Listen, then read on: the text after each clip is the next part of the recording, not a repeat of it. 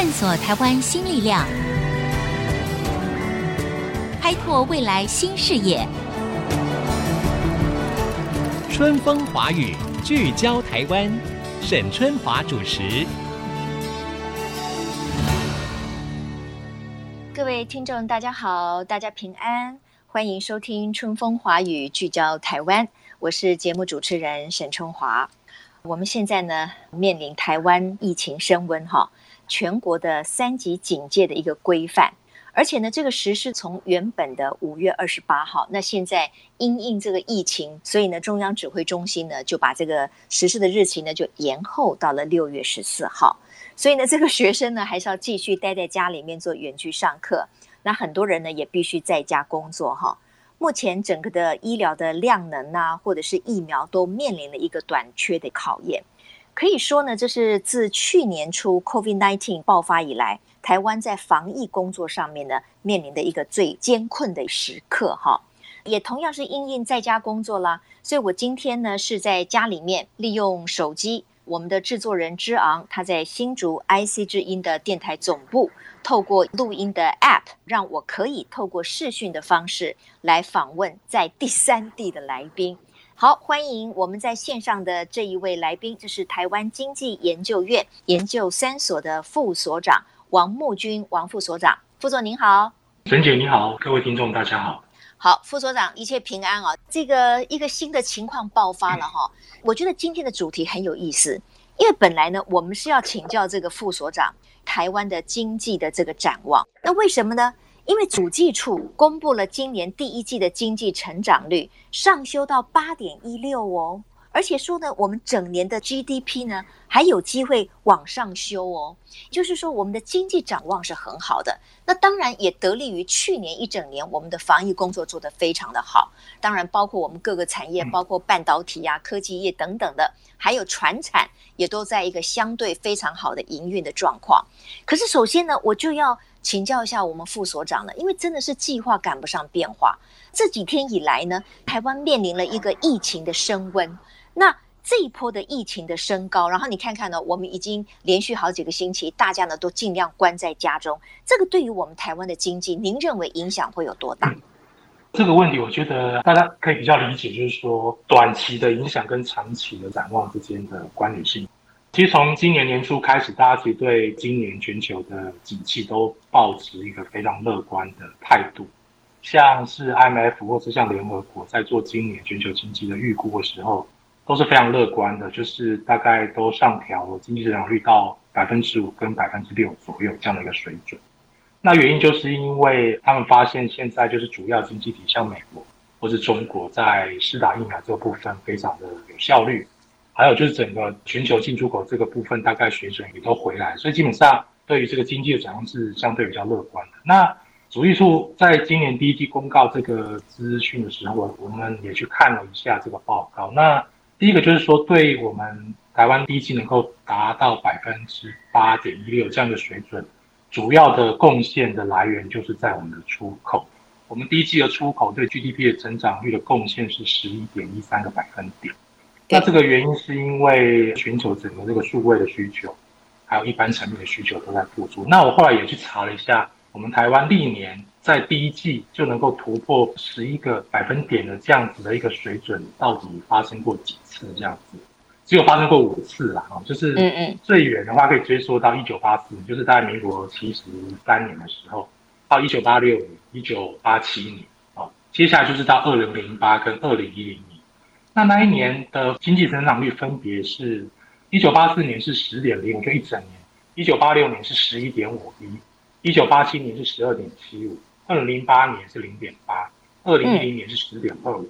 也就是说扣掉二零零八，二零零八年大家应该知道就是那个亚洲的金融金融海啸那一年，所以其实它是一个相对比较低的一年。那扣掉那一年的状况来讲，基本上只要第一季出口增长率超过百分之十一的这样的一个状况，基本上我们那一年的经济表现都是相对比较好。嗯，这个是过去的表现。那接下来谈一下投资，投资就是对经济成长贡献是百分之二。这个部分就是也是回归到，就是说去年在疫情的肆虐之下，大家其实都在投资一些机械的设备扩产，嗯，还有因为中美在对抗的关系，所以有一些产线的移动。像是特斯拉的供应链。那这个投资对台湾来讲也是非常重要，所以这个也是第一季能够到百分之八点一六的很重要原因。然后接下来就要谈，就是刚刚沈姐问的，就是消费这个部分。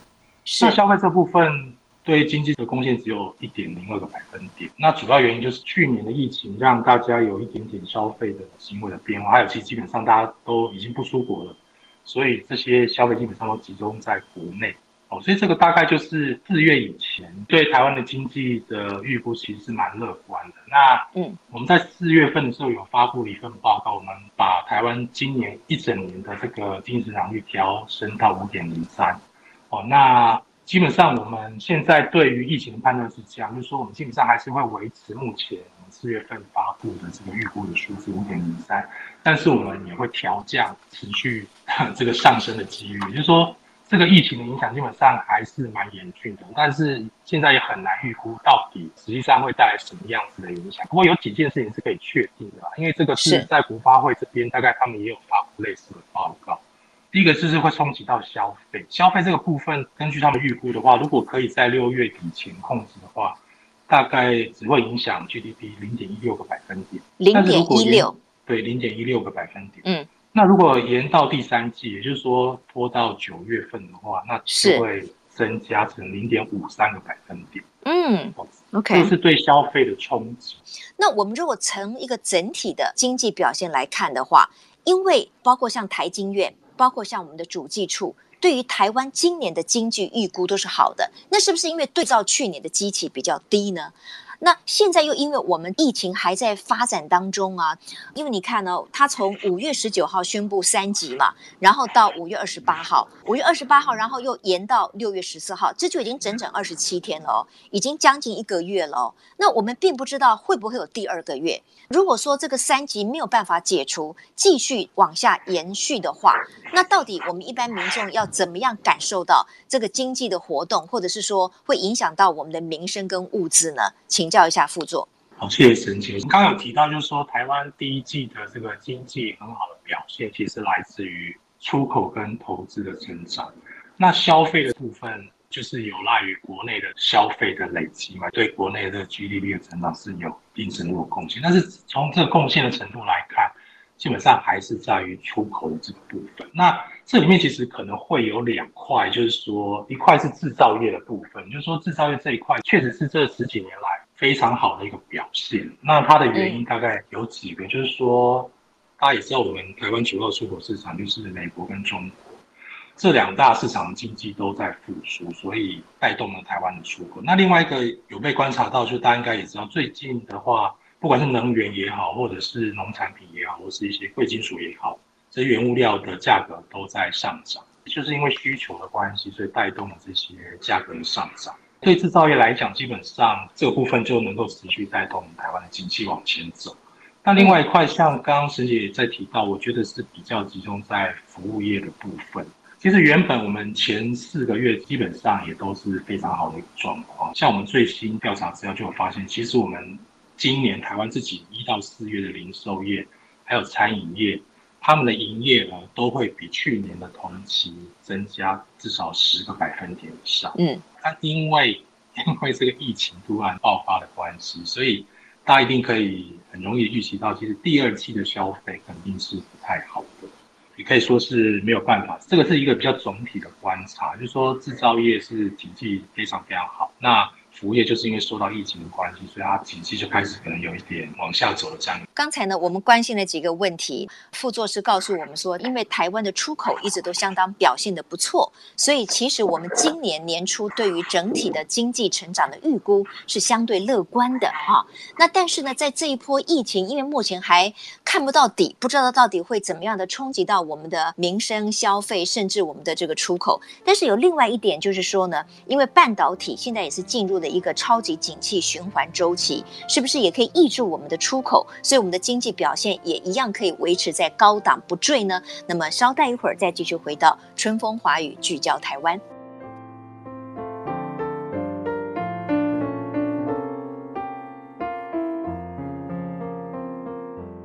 各位听众朋友，欢迎回到春风华语聚焦台湾。在台湾疫情升温的今天呢，我们也要同时来关心一下经济方面的表现。事实上呢，因为我们是以出口为导向的国家嘛，哈，事实上从去年以来，我们在各个产业的出口呢，其实表现相当不错的。所以在今年年初的时候呢，包括了台经院，包括了主计处，对于今年的经济成长都是向上来修正的。不过当然呢，突然台湾的确诊人数增加，也有缺水的这个危机哈，也有电力上的危机，再加上疫苗都还没有到位，它是不是会影响到我们的经济表现呢？那首先我就请教一下我们的副所长哈，王木军王副所长，就是说跟去年最大的不同是，其实船产好像也走出阴霾了哦，而且呢为出口带来了贡献。那这部分你怎么样看这个船产？它在国际市场上的需求可能会挹注到我们的经济成长的。再跟各位听众分享一下，就是说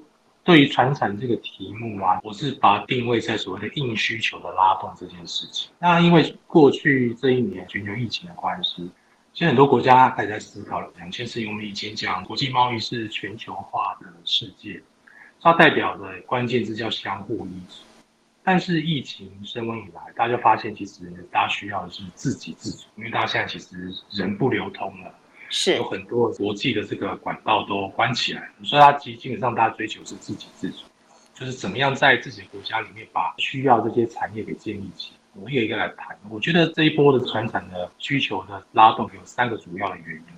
嗯，第一个原因就是，不管是欧盟也好，或是美国，他们其实都在推所谓的基础建设更新这件事情，就是他们自己在投资自己。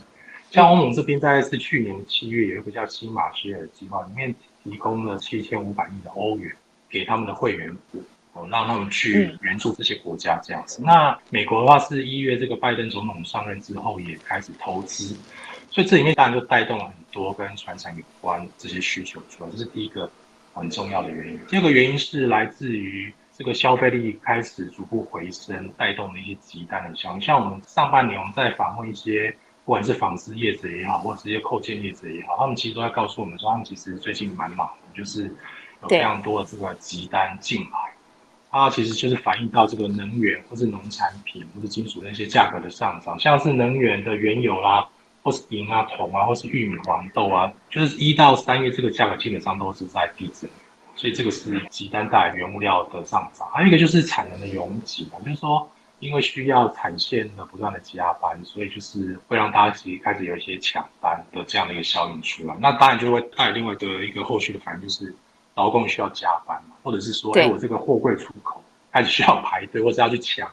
抢这些货柜等等这些东西，大概都是都是一些连带的一些效应这样子。然后第三个就是我刚刚在提的，就是说欧美这些国家，他们开始思考，就是说他们希望能够在当地建立一些产业的供应链。尤其是半导体，嗯、就是半导体这个议题其实是蛮关键的。像是像美国，是像欧洲，或是中国大陆，他们都是非常积极的想要重建这个半导体的供应，在他们当地是。所以我觉得这三个原因基本上是影响整个传统产业在这几个月来的一个很重要的一个原因。是，刚才呢，副所长有提到哈，这个半导体哈，因为这个我们这个台积电呢、啊，大家一直称它为护国神山哈，那当然呢，它有所谓的护国神山群呐、啊，还不只是台积电一家哈。当然，在过去这么些日子以来，它的需求非常的旺盛。就像刚才副座所说的，它因为强到让很多的欧美国家可能认为说，哦，我没有办法孤注一掷，我不能够把所有的需求都是仰赖在台积电，所以他们也希望能够自给自足。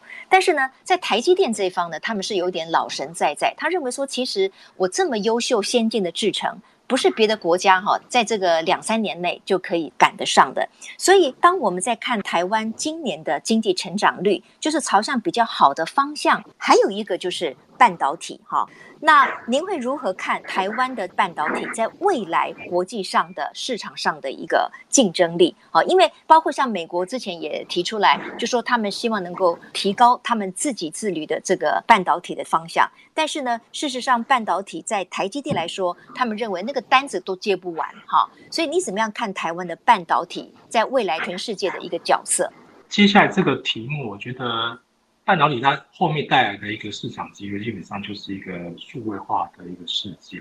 这一波应该是说这一次的这样的一个方向，我觉得大概也是未来三到五年整个全世界的一个很重要的发展。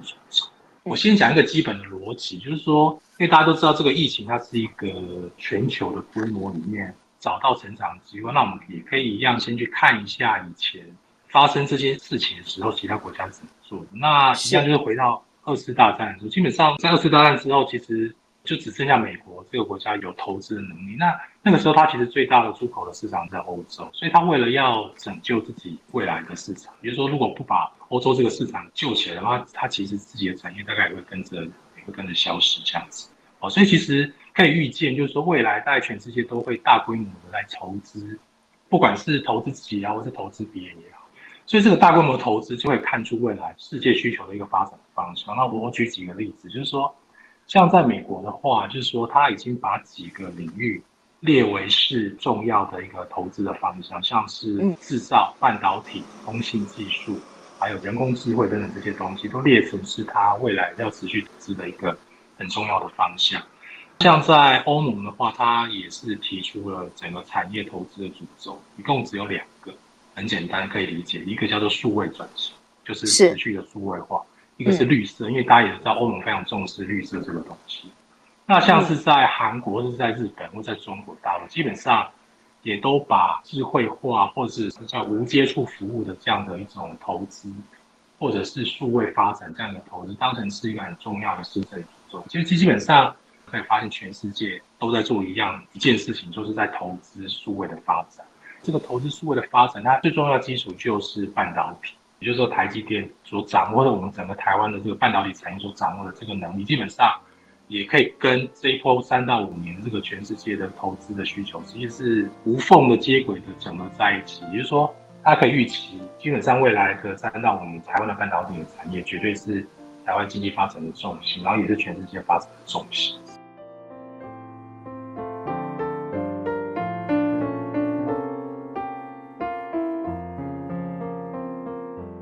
那我请教一下王木军副所长，就是说，您会怎么样来评估未来影响台湾今年 GDP 的一个最重要的关键因素会是什么？是我们缺水呢，还是说可能这个电力有的时候可能会负荷不了哈，缺电呢？还是说在疫情如果持续的蔓延，我们的疫苗又到的比较慢，那全台湾可能还是会在三级甚至更严峻的规范下面？您会怎么样来评估哪一个因素会是影响今年台湾 GDP 或者是经济表现的一个最关键的因素？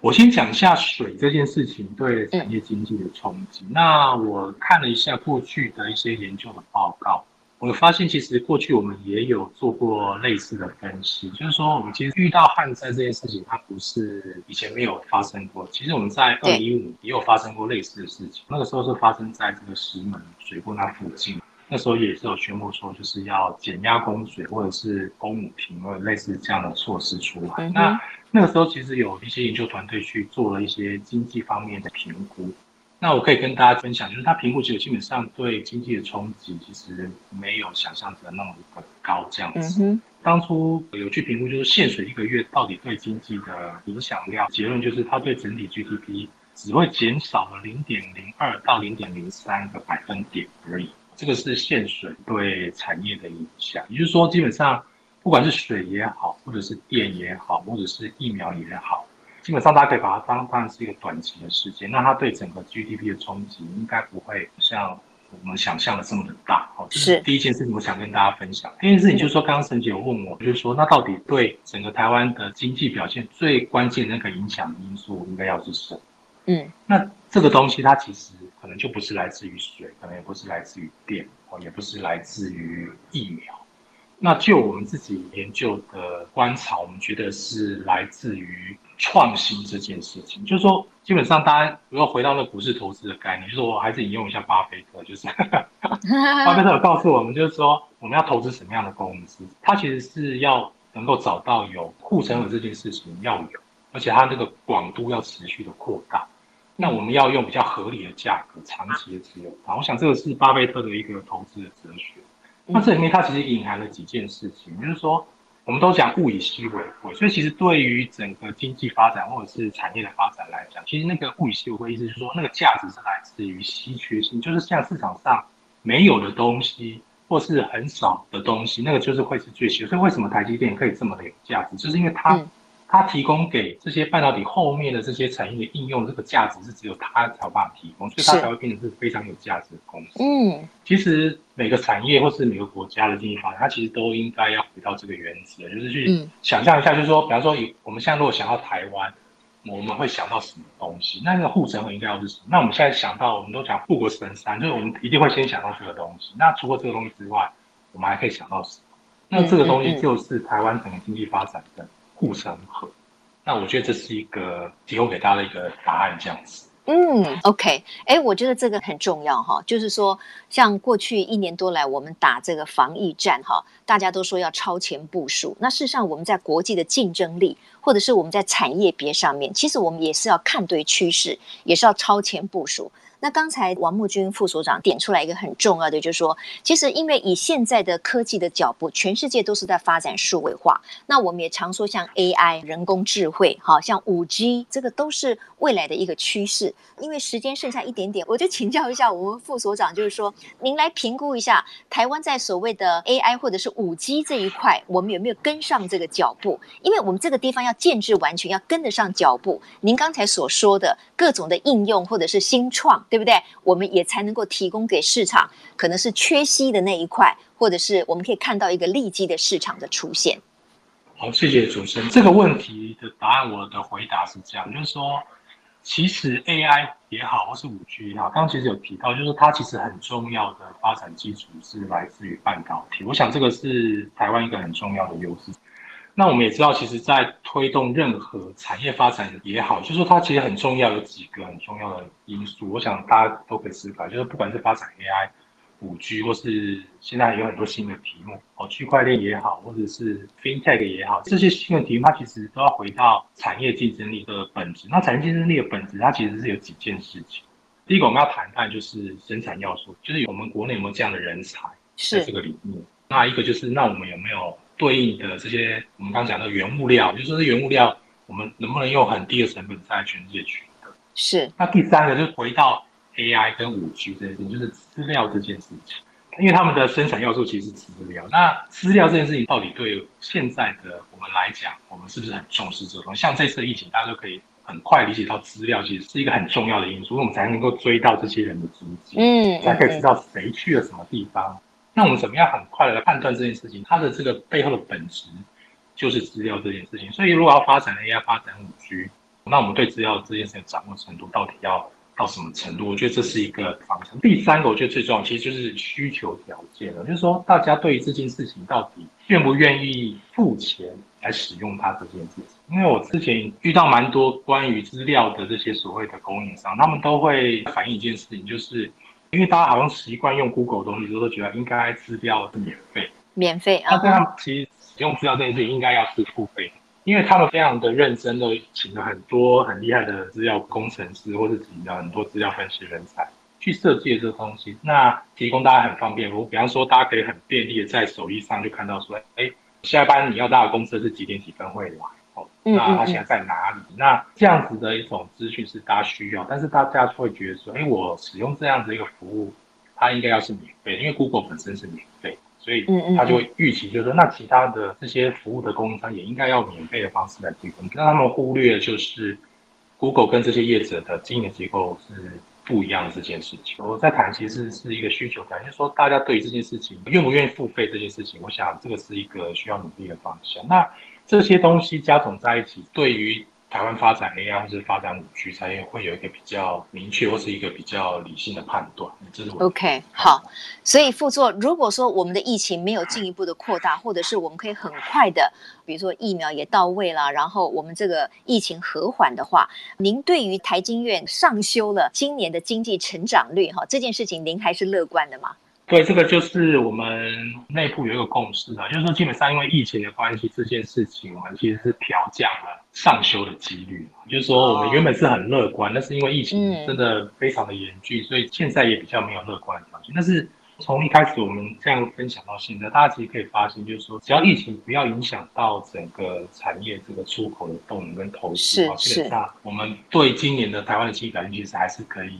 有一些乐观的想法。审慎乐观，审慎乐观。是的，是的，对。OK，好，今天我们非常谢谢台湾经济研究院研究三所的副所长王木军王副所长在线上帮我们分析了一下，就是今年我们对于台湾 GDP 经济成长的一些展望。那当然呢，不是没有变数，可是整体来说，因为台湾是一个出口导向的国家，如果说我们在各个重大的产业，当然也包括半导体业。或者是我们的船产现在也回归到了一个非常强劲的国际的需求的话，其实我们的出口只要保持畅旺，我们对今年的经济成长呢还是审慎乐观的哈。那在这个疫情尚未完全和缓的过程当中，当然我们彼此还是要互相的鼓励、互相的打气，然后每一个人在自己的工作岗位上不要让自己染疫哈。我觉得这个才是能够守住我们台湾竞争力，我们现在大家必须共同面对的一个重大课题。好。谢谢副所长，谢谢你。好，谢谢沈姐，谢谢各位听众。好，祝福大家一切保重，大家平安。好，谢谢各位，我们下周同一时间再会，拜拜。